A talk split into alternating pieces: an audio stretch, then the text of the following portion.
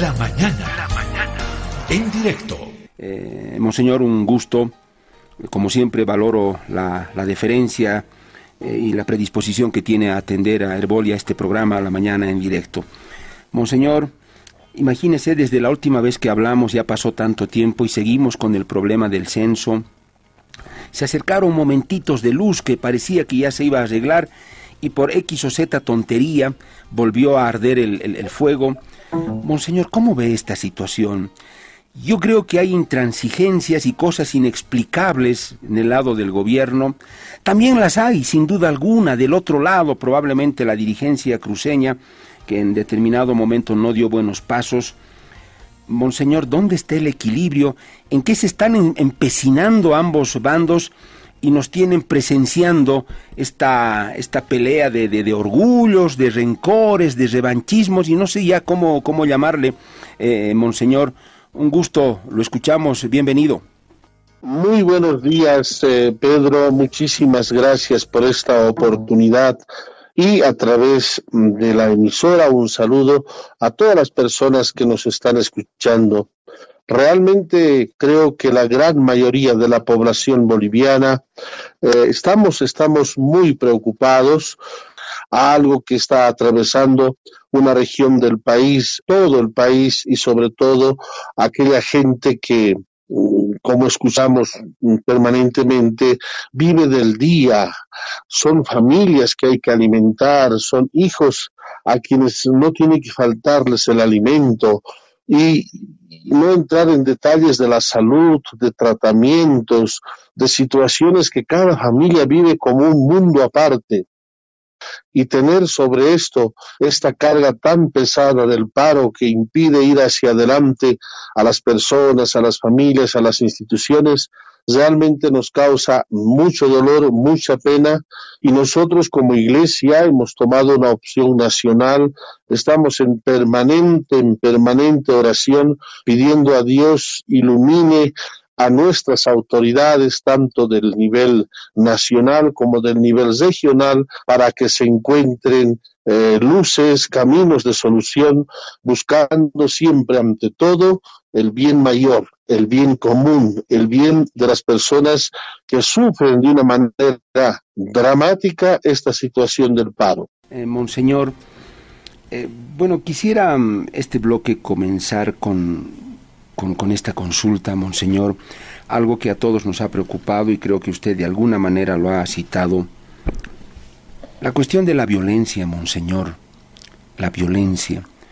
Dicen que la violencia es la muerte de la política que cuando algún bando, uno de los bandos decide sacar a, a la calle a la gente para ejercer fuerza o confrontación o enfrentamiento, eso es señal de que la política murió cuando se opta por esa vía. Monseñor, acá la violencia, ustedes desde la Iglesia, ustedes de La Paz como arzobispo, ¿cómo la está observando? Es una violencia que se está ejerciendo, dicen algunos, desde el gobierno allá en Santa Cruz, los grupos de choque, otros dicen que son los grupos de choque del Comité Cívico, que la Unión Juvenil, acusaciones mutuas, pero violencia es violencia, Monseñor, y eso cómo lo está viendo usted? Eh, ¿Hay un peligro de desborde? Eh, ¿Alguien está desde algún lado instigando de manera muy evidente a la, a la violencia, Monseñor?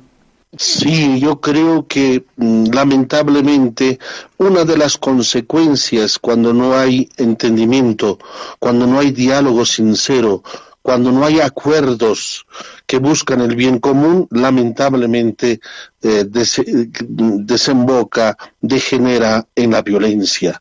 Y la violencia no está ocasionada solo por un sector, siempre tiene que haber una provocación y una respuesta. Y esta violencia lamentablemente nos lleva, pues, nos lleva a situaciones todavía aún más dolorosas de las que ya supone las consecuencias de un paro de esta magnitud. Por eso tiene que preverse estos aspectos mm, despojándonos de nuestros intereses. Eso es lo que siempre hemos predicado como iglesia. Acá se ve esta lucha de intereses de tipo personal, de tipo político, de tipo ideológico, económico y regional. Y el tema del censo es simplemente un pretexto para dar rienda suelta a la defensa, pero intransigente de estos intereses. Por eso nosotros insistimos mucho en que tenemos que llegar a un desarme de los intereses y apuntar al bien común, que es la finalidad última de la tarea política y del liderazgo de las distintas organizaciones de tipo social. Un segundo aspecto me parece que está ahora muy notorio es ese tema de los protagonismos, ¿no? Como ya tendremos en unos años posteriores seguramente elecciones, la gente aprovecha estos conflictos políticos para obtener protagonismo y ser y saltar a la palestra política y acceder a estos eh, cargos de tipo nacional y regional. Es otro tema que está impidiendo la búsqueda rápida de soluciones a este asunto que se ha puesto, vuelvo a repetir, como pretexto la fecha del, del censo. Y finalmente creo yo que se ha perdido la confianza, se ha perdido la credibilidad de las distintas instituciones y ya nadie cree a nadie, nadie confía en nadie. Entonces esto agrava aún más las posibles soluciones. Y como usted dice muy bien, lamentablemente ya estamos llegando a esa etapa final que es dolorosa de la violencia, de la confrontación, que consecuentemente, inevitablemente, va a traer pues situaciones de mucho dolor, de muerte y lógicamente de sufrimiento para nuestra gente boliviana. Eh, monseñor, le hago esta pregunta como a un boliviano más. ¿Cómo hay que mirar a Santa Cruz, Monseñor? Mm, nuestros gobernantes, este y el, y el anterior, no están sabiendo mirar a Santa Cruz y lo que significa su proyección en el futuro, más allá, Monseñor, de, de los Marinkovic, de los croatas, de que Rubén Costas, Luis Fernando Camacho, Rómulo Calvo, si los hacemos a un lado a ellos, porque Monseñor, los quitamos a ellos del camino, no es que Santa Cruz se va a convertir en un departamento absolutamente seguidor del gobierno o todos se van a enlistar en las filas del MAS. Es absurdo pensar eso, pero pareciera que desde el gobierno algunos piensan eso, ¿no? Que si quitamos a todos esos líderes, eh, voy a hablar en un, en, un, en un supuesto figurativo, los hacemos desaparecer, uh, entonces Santa Cruz va a comenzar a caminar hacia otro rumbo cuando parece que eso no es así. Monseñor, estamos entendiendo desde el gobierno, desde nuestra mirada del occidente, lo que significa Santa Cruz, lo que necesita Santa Cruz, cómo hay que convivir con Santa Cruz, cómo hay que coordinar con Santa Cruz, cómo hay que integrar a Santa Cruz a este lado y cómo quisiéramos que ellos nos integren. En este momento, ¿hay algún líder en función de gobierno o como sea que entiende esa película, Monseñor, o nadie?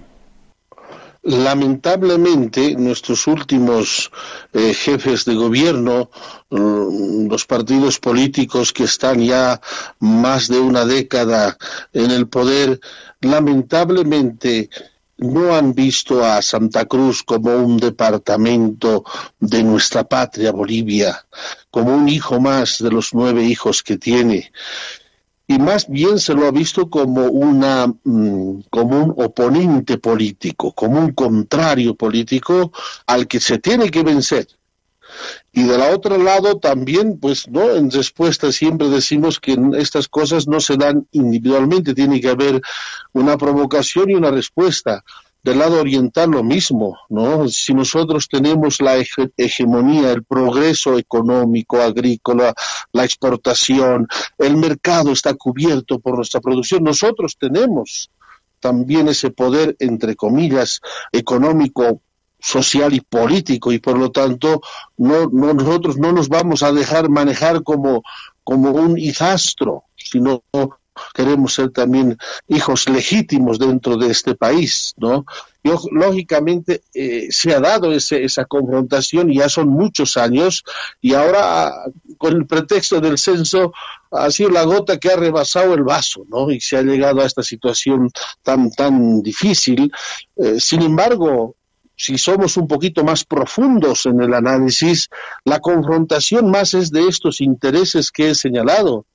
Porque ¿qué es Santa Cruz? Santa Cruz es una síntesis de Bolivia.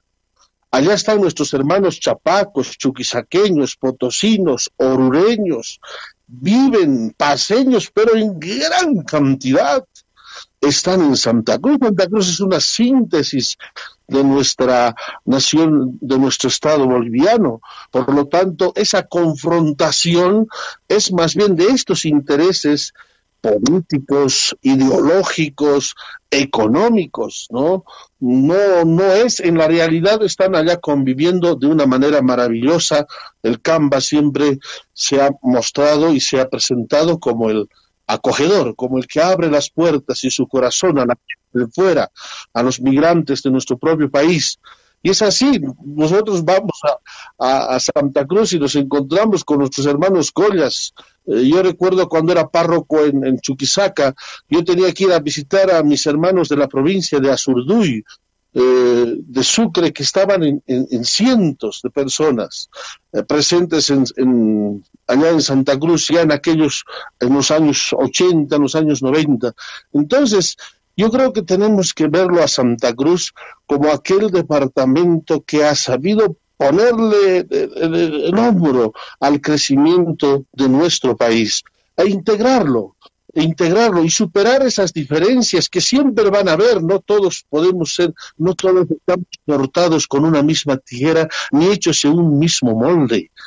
Toda nación, toda sociedad siempre se mueve entre personas que piensan distinto, que tienen diferentes propuestas. Lo que se trata es de que esas propuestas sean pues dialogadas, profundizadas en un plano de consenso y del bien mayor que es nuestra casa grande, nuestra casa de Bolivia. Y así Cambas y Collas, quechuas y aymaras, más nuestros hermanos guaraníes y de las distintas etnias, formemos hijos distintos, pero todos poniéndole el hombro a este nuestro querido país. Yo creo que en ese sentido también tenemos que reflexionar los hijos de esta tierra. Tenemos que ver cuál es mi aporte a esa unidad, cuál es mi aporte a ese entendimiento, cuál es mi aporte a esa coordinación, porque a veces también en pequeños grupos, incluso familiares, estamos intensificando nuestras diferencias. En vez de aportar a la unidad, estamos aportando a la división y a la confrontación. Y toda división, toda confrontación siempre nos va a llevar al fracaso, nos va a llevar a la ruina, nos va a llevar a la pobreza. Pero todo acto de unidad, de coordinación, de encuentro, de soluciones comunes, nos va a llevar a un crecimiento, pero realmente inimaginable, que nos va a poner a la par de otros países que están creciendo también de una manera maravillosa. Monseñor, voy a cerrar con dos preguntas muy cortitas, ojalá sean breves, Monseñor, haciendo referencia a dos personas muy concretas. Primeramente, Monseñor Percy Galván, si usted pudiera darle un mensaje a Luis Fernando Camacho, el gobernador de Santa Cruz. Si usted pudiera hablar con él o lo tuviera ahí eh, sentado frente a usted, ¿hay algo que le gustaría decirle? ¿Hay algo que le aconsejaría, pero de manera profunda, Monseñor, a, a Camacho, Monseñor Galván? Mi, mensaje al señor Camacho, a quien no he tenido nunca el gusto de conocerlo personalmente, pero por sus alocuciones y además su deferencia permanente al tema de la fe y a Dios, desde mi posición de obispo, de pastor, de sacerdote, yo le pediría que tenga una actitud de reconciliación.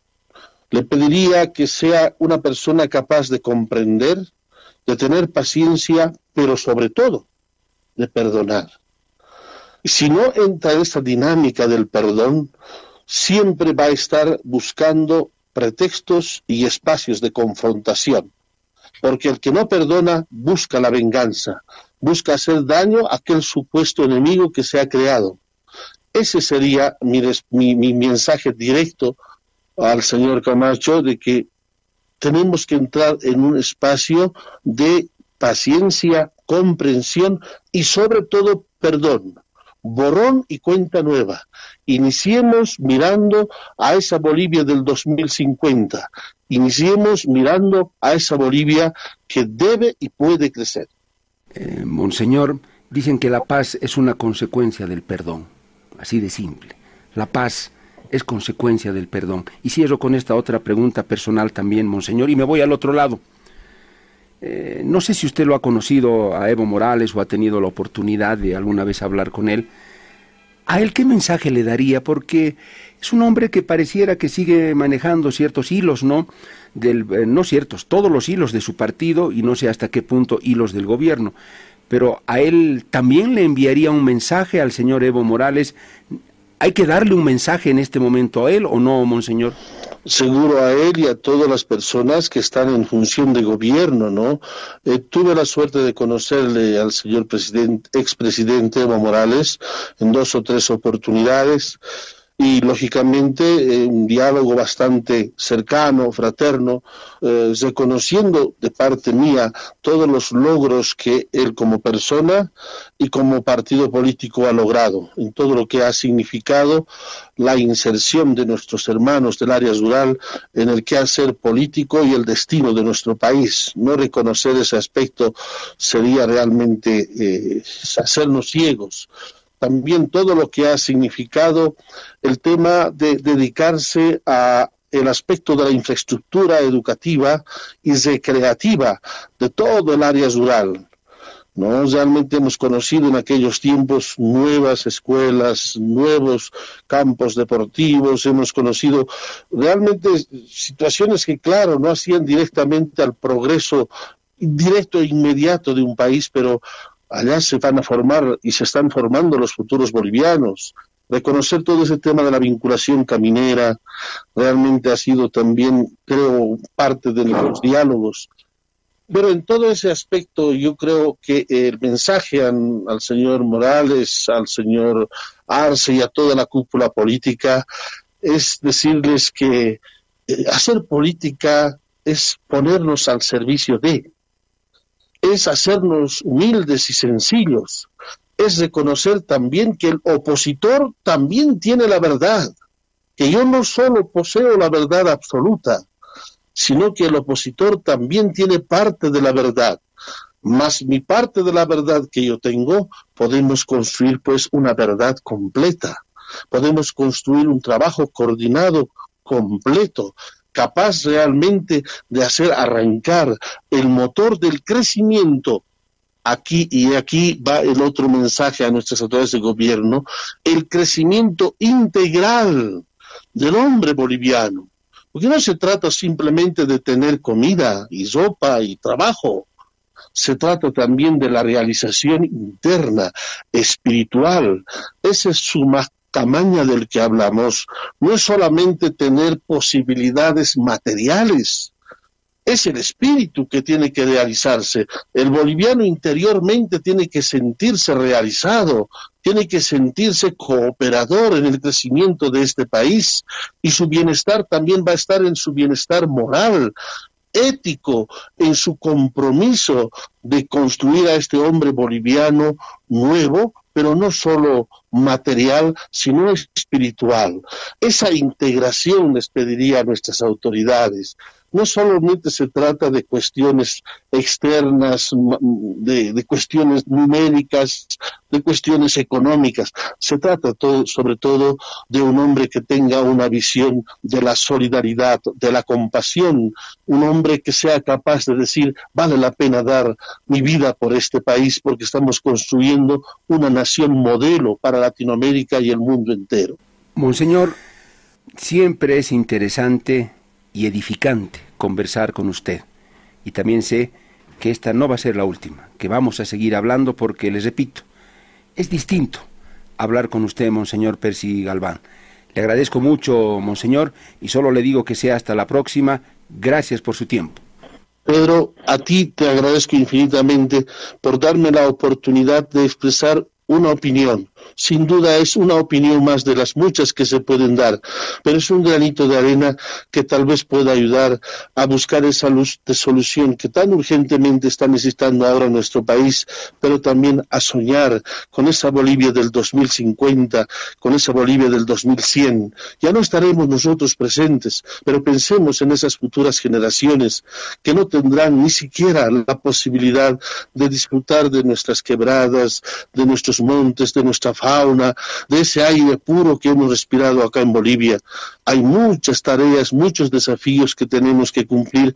Ojalá en la próxima entrevista podamos tocar todo el tema ecológico y el cuidado de la casa común tenemos que todos trabajar, no solo tenemos que dejar esta tarea a nuestras autoridades. Claro que ellas tienen que dirigir el barco, pero nosotros somos marineros que también eh, el destino del barco depende de nuestro aporte y, lógicamente, de nuestro trabajo. Muchísimas gracias, Pedro, y a través tuyo, a todos los amigos de Radio Herbol, a todos los oyentes, un gran saludo. Vamos a iniciar eh, el tiempo de Adviento, preparándonos para la Navidad, que sea un tiempo de reflexión, de oración, de evaluación y, por qué no, también de proyección hacia el 2023. Muchas gracias y hasta cualquier momento.